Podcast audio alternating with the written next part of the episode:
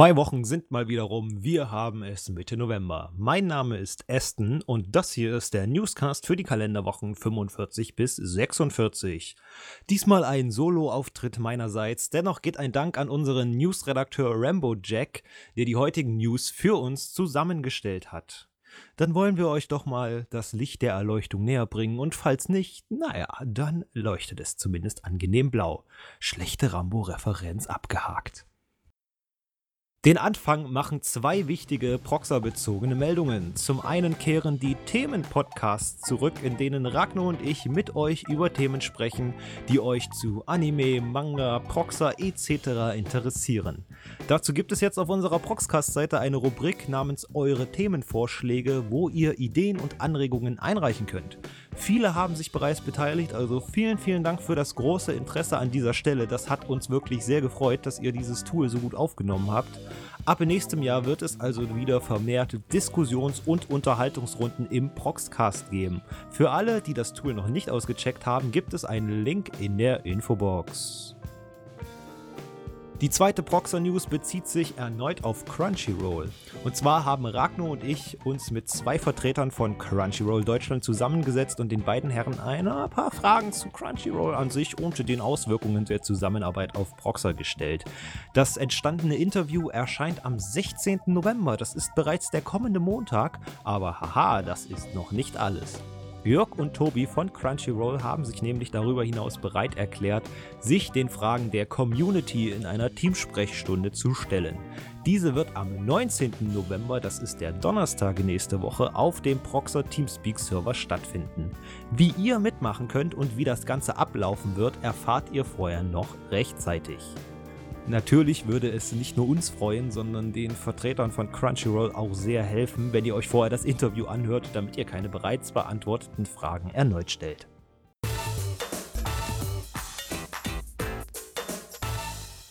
Comicbuchautorlegende Stan Lee tüftelt mit dem japanischen Studio Dean und seiner Firma Pow Entertainment an einem Superhelden-Anime mit dem Titel The Reflection. In diesem geht es um eine sogenannte Reflexion, ja wer hätte es gedacht, die Menschen aus allen Teilen der Welt plötzlich Superkräfte verleiht. Die Frage, die Lee nun aufwirft, ist, wie die verschiedensten Individuen mit der plötzlichen Allmacht umgehen und natürlich, wie es überhaupt zu dieser Entwicklung kommen konnte. Es existiert bereits ein zweiminütiger Teaser, den Lee persönlich eingesprochen hat. Das letztliche Gesamtwerk soll dann eine Spieldauer von 30 Minuten haben. Es ist übrigens nicht das erste Mal, dass Stan Lee mit der Anime-Industrie zusammenarbeitet. Bereits 2010 erschien die Anime-Adaption seines Comics Hero Man.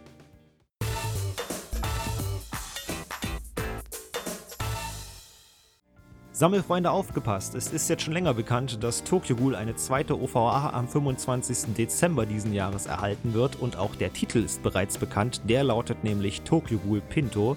Auch zur Handlung weiß man schon ungefähr, worum es gehen wird und zwar wird die dritte Geschichte des Hibi-Romans adaptiert, in welchem Shu Tsukiyama und Shihori in der Highschool aufeinandertreffen. Jetzt ist allerdings bekannt, in welchen Versionen die OVA für die Käufer vorliegen wird. Da gibt es einmal eine Special Edition mit einer Original-CD der Ghoul Raji Radio Show und eine Musik-CD mit 10 Liedern aus den zwei Staffeln des Anime sowie dem Tokyo Ghoul Jail Videospiel. Die Limited Edition dagegen enthält nur die Original-CD. Beide Versionen kommen mit einem speziellen Booklet, einem von Charakterdesigner Miwa illustrierten Digipack sowie einer bebilderten Box daher und enthalten Aufnahmen des Tokyo Ghoul Route A Events von Ende Mai und einen Audiokommentar.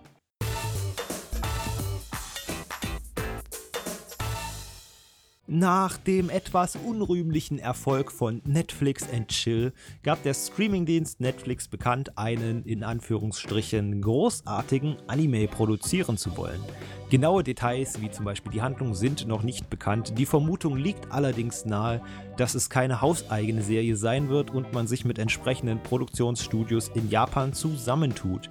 Die Ressourcen dafür hat Netflix auf jeden Fall. Man darf also sehr, sehr gespannt sein, was denn da am Ende rauskommt.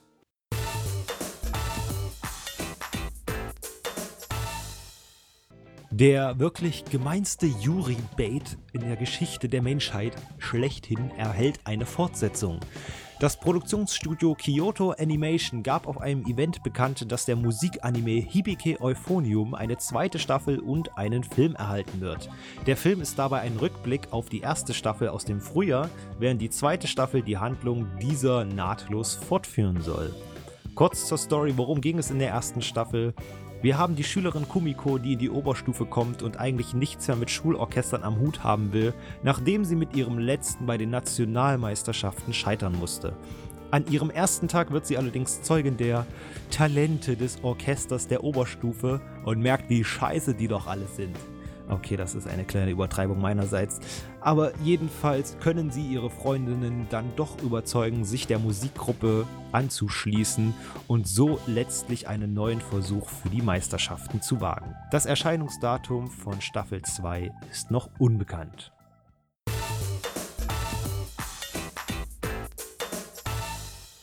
20 Jahre sucht er bereits nach einem Heilmittel und wenn es so weitergeht, ja, dann werden es noch 20 weitere Jahre sein. Die Rede ist von Detektiv Conan. Der Kriminalanime blickt auf zwei Jahrzehnte des Bestehens und feiert das mit 20 neuen Projekten. Eines davon ist ein neuer Film, der am 16. April in Japan erscheinen wird und der sich inhaltlich verstärkt auf die schwarze Organisation konzentrieren wird und auch erstmals das Mitglied Rum oder Rum in animierter Form zeigt. Im Januar gibt es dann noch ein TV-Special und was ist mit den restlichen Projekten? Das bleibt abzuwarten, aber ich denke, dass Geduld definitiv zu den Tugenden eines jeden Detektiv Conan-Fans zählt.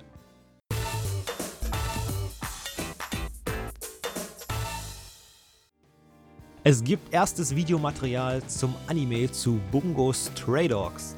Der gleichnamige Action-Manga, auf dem die Anime-Adaption basiert, dreht sich um eine Liga literarischer Persönlichkeiten mit übernatürlichen Kräften.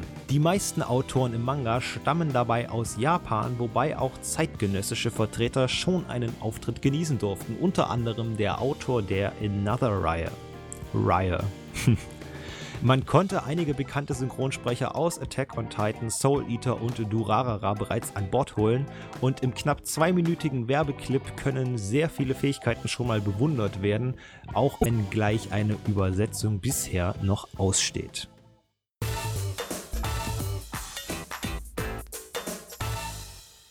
Ja, wir haben es die meisten früher geliebt und sich beim Nachspielen der Serie vom Vorabend dann am Ende doch noch in echt verprügelt. Die Rede ist von Dragon Ball. Pro7 Max bringt die ersten 98 Episoden des Anime Dragon Ball Z Kai erstmal ins deutsche Fernsehen. Die Serie ist eine aufpolierte Version von Dragon Ball Z, die sich stärker am Manga orientiert und auf Filler verzichtet. Die ersten 46 Folgen werden ab dem 16. November immer um 15.35 Uhr ausgestrahlt. Die restlichen Episoden folgen Mitte 2016.